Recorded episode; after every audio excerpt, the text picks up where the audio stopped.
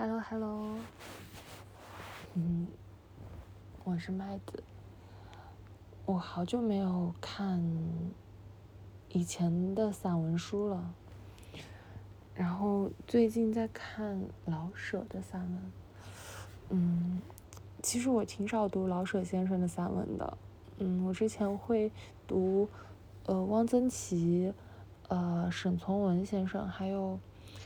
呃，现代的话读李娟的比较多一点，嗯，然后像老舍呀，像朱自清啊，像鲁迅先生的散文，很多都是还是上高中就中学时代的时候学到的，或者我我们记得那个时候我们做语文的阅读理解，我那时候特别喜欢阅读理解里面出现名家的散文，因为这个时候你就会忘记你在做作业或是在考试，你就可以。哎，一就是一边明明是在做语文卷子嘛，但是你可以读你喜欢的东西。那个时候，如果如果是做散文的阅阅读理解，我会觉得特别幸福。虽然我的阅读理解分数也并没有都很高啦。然后今天是临时，呃，看到一篇文章，突然想到了我那个时候。在做语文阅读理解的时候，读到过这篇文章，就是老舍先生的《济南的冬天》。呃，我才知道原来他写了春夏秋冬啊，因为这一篇是济南的秋天，然后下一篇是济南的冬天，他写的好好啊。我想给你念一小段，嗯，从他写秋的最后一段开始吧。我很久没有认真的看优美的中文。呃，就是优美的中文散文了，然后就刚刚开始读第一段的时候，就就很就很很很不好意思的讲，就真的就是眼泪就哗一下流下来，读着读着就哽咽了，然后我想再给你读一遍。老舍先生讲济南的秋，他是这么写的。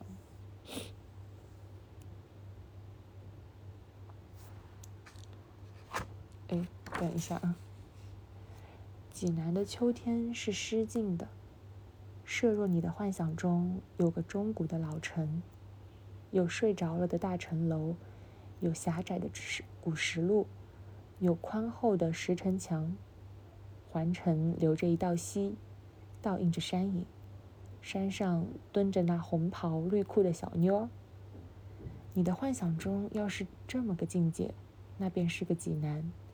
设若你幻想不出。许多人是不会幻想的，请到济南来看吧。请你在秋天来。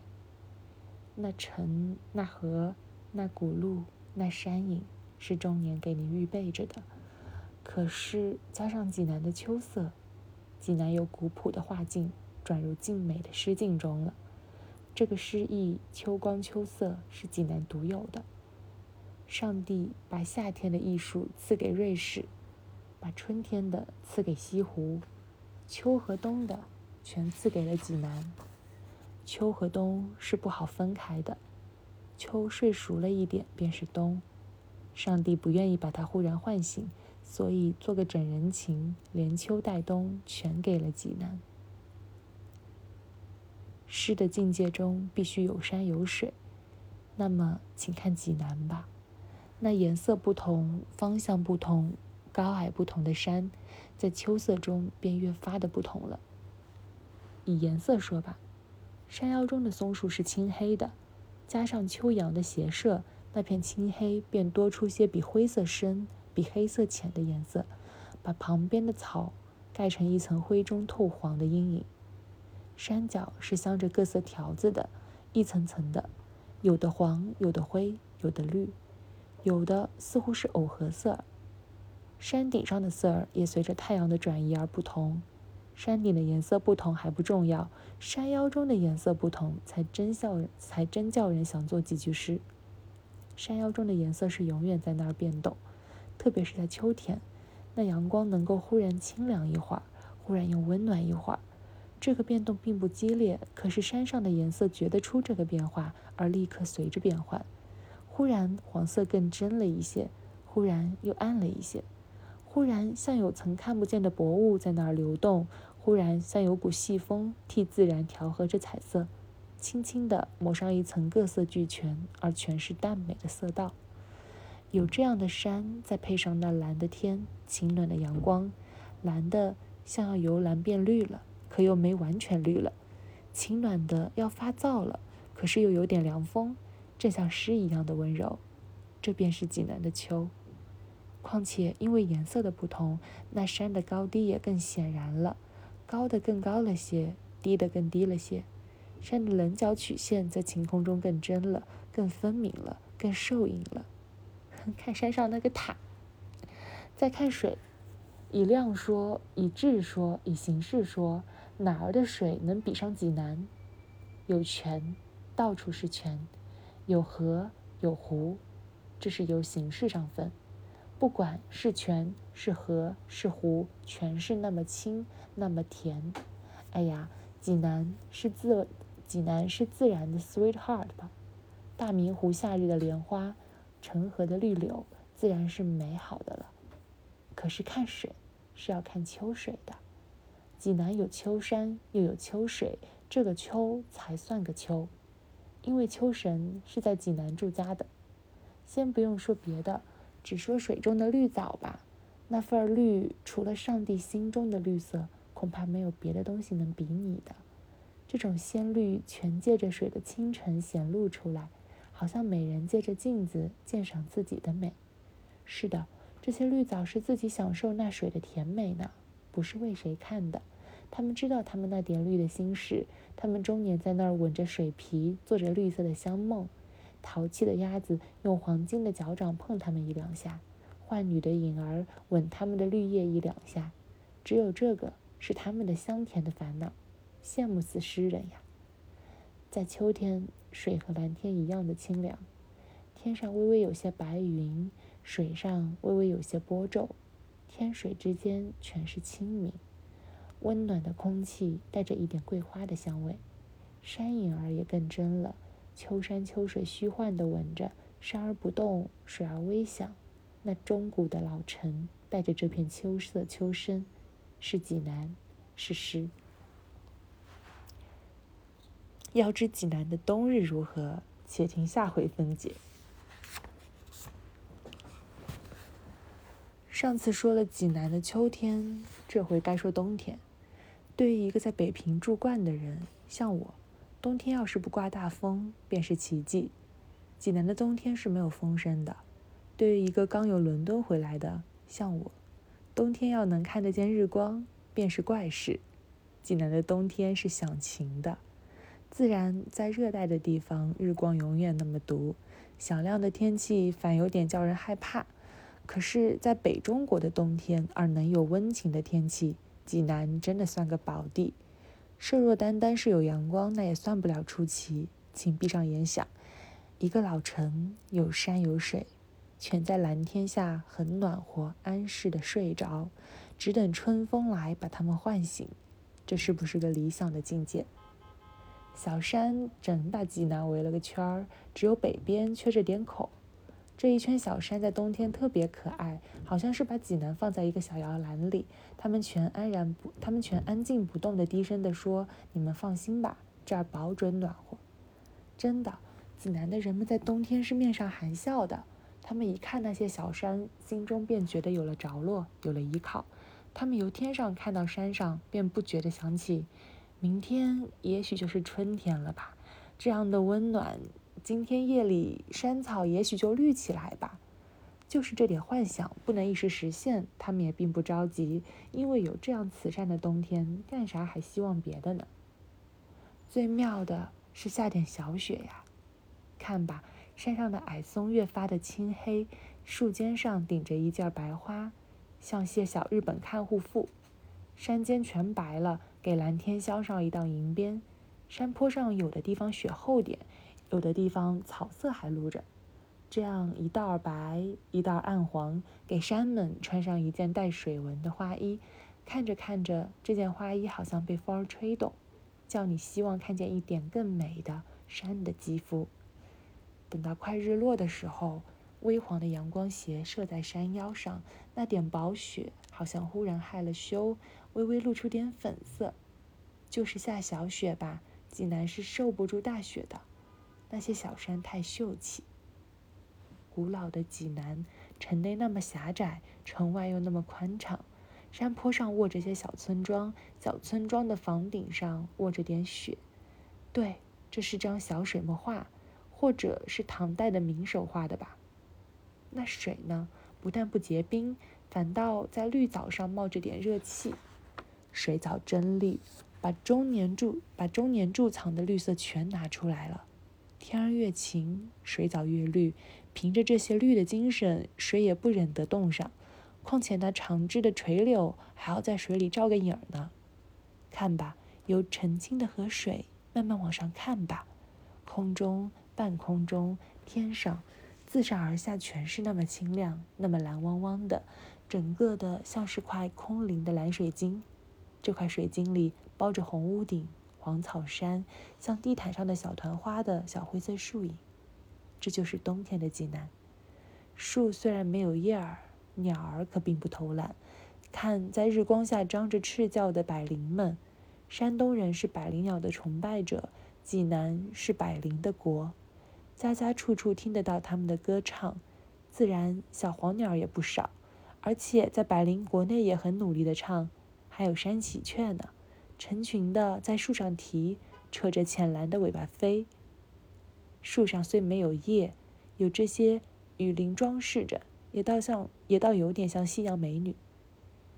坐在河岸上，看着它们在空中飞，听着溪水活活的流，要睡了，这是有催眠力的。不信你就试试，睡吧，快冻不着你。要知后事如何，我自己也不知道。是不是写的特别好？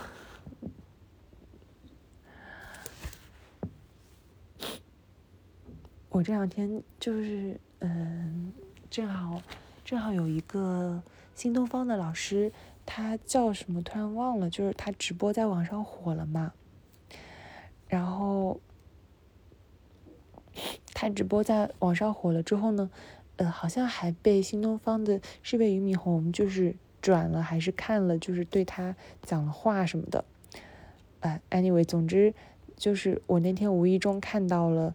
讲他的那个新闻，呃，然后我就我就去看了他的直播间，呃，看的也是人家剪出来的片段哈，嗯，我就嗯在他的直播间里重新感受到了文字的美，所以我就又开始看一些散文，嗯，如果你们感兴趣的话，可以去看一下这个老师。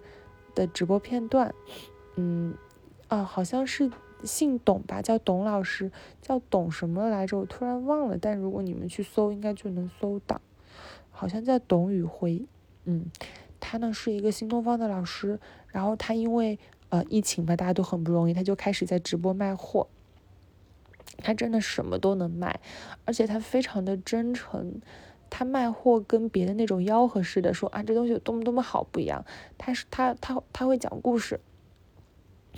嗯，我我看的一个片段就是他卖他卖书，卖《月亮与六便士》这本书。嗯，他全程呢在直播过程中他都没有说，这么说多么好看，故事有多么精彩，然后讲了一个怎样深刻的道理，然后映射了怎样的现实，他都没有。他讲。他就讲了一个自己的故事，他说自己曾经碰到过一个出租车司机，那一个不修边幅、看起来邋里邋遢的，可能就是有一点，有点落魄的一个司机吧。但是车里面放的是《拉德斯基进行曲》，哎，就那个司机他在听这首歌，然后这个董老师呢就跟司机聊天，聊人生、聊梦想、聊音乐、聊那个司机就是他的心中的那一点。火花、火光啊！聊的时候，他完全忘记了司机是一个司机，然后他自己的形象是多么的邋遢，然后他是一个开开车的司出租车司机，他完全忘记了这件事情。一个人聊他的梦想的时候，是是会有光的。然后很快，就是要要下车了嘛。下车的时候，董老师就想多给司机十块钱，然后司机师傅，呃，就惊恐的看着他说：“你干嘛？”啊？”就是他不要这个钱，他不要多出来的这十块钱，他就收他应收的那部分，然后他就扬长而去。就是，嗯，《月亮与六便士》，我第一次听到有人这么这么卖卖这本书。当然了，我是第一次第一次看有人直播卖这本书，但因为我记得一九年底疫情的时候，在家里实在太太太。太压抑了，我就会看一些图书行业的，就是比如说，甚至是一些比较专业的出版的人员或者编辑，他们卖书，其实也都没有像董老师这样在卖这本书。我觉得他真正的读懂了这本书，可能是因为我前段时间重新又看了《月亮与六便士》吧。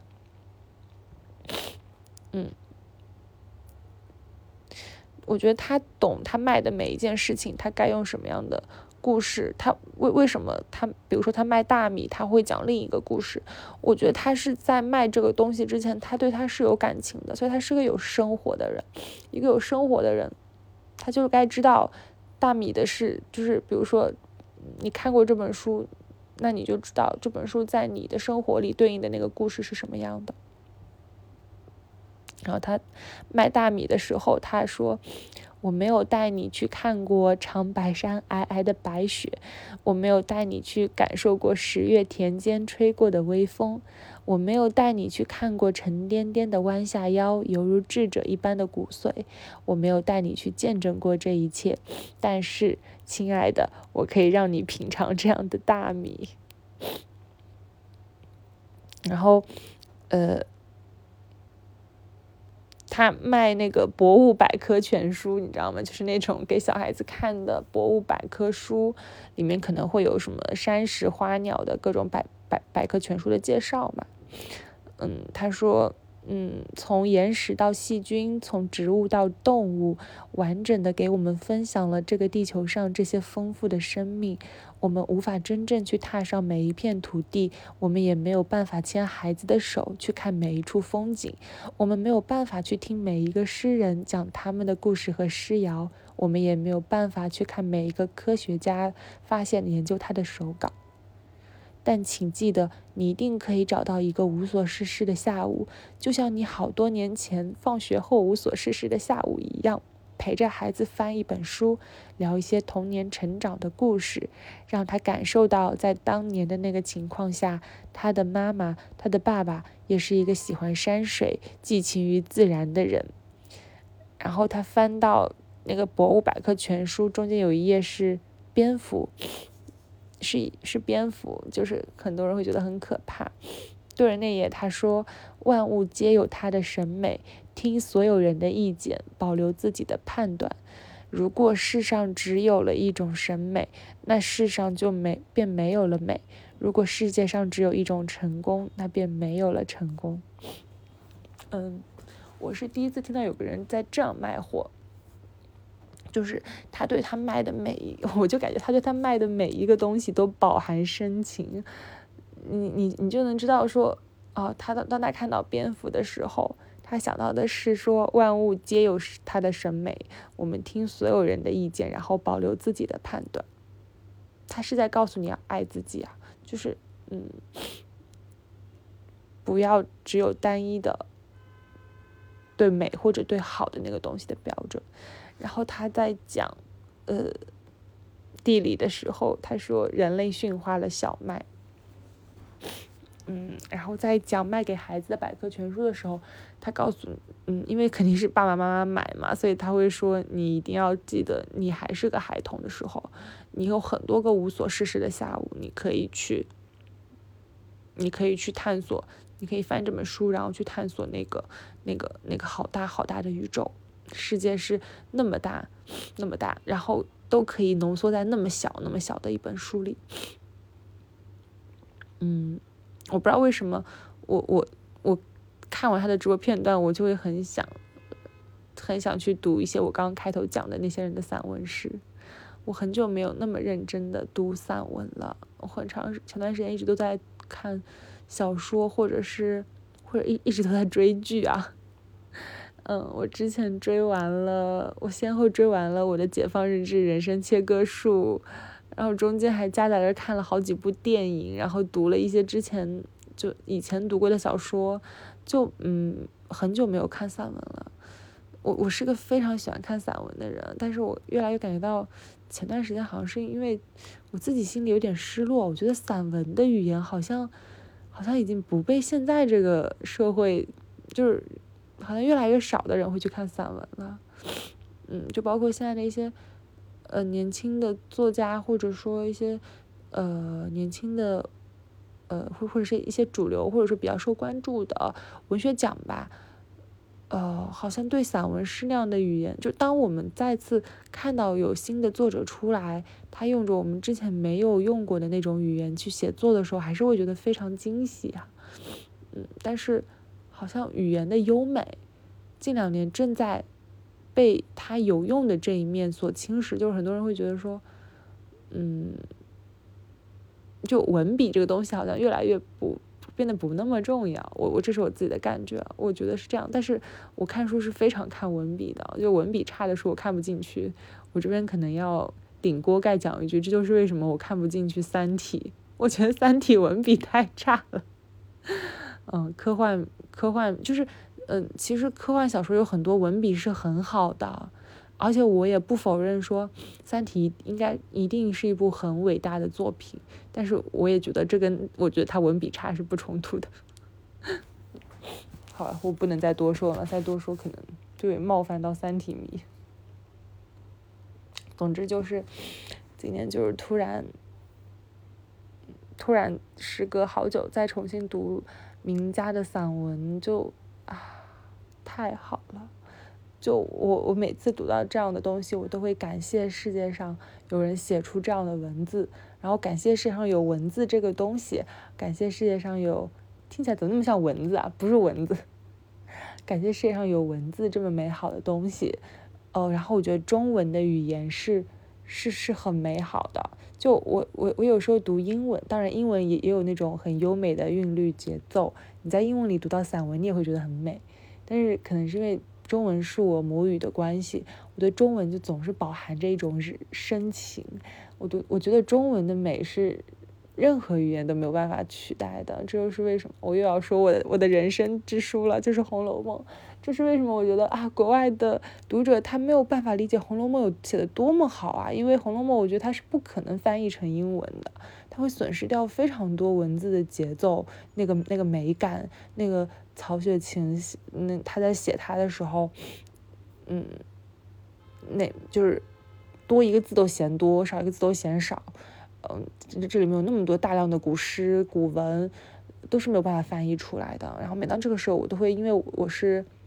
我的母语是中文，我是中国人，然后觉得非常幸福，就是真的很幸福。就是我们有，我们我们不仅有现代的文学作品可以看，我们往前追溯，有那么多古人留下了那么多很美的名篇，啊，就包括近代的像这些也很优秀的散文家，嗯，老舍先生的话剧也很好看。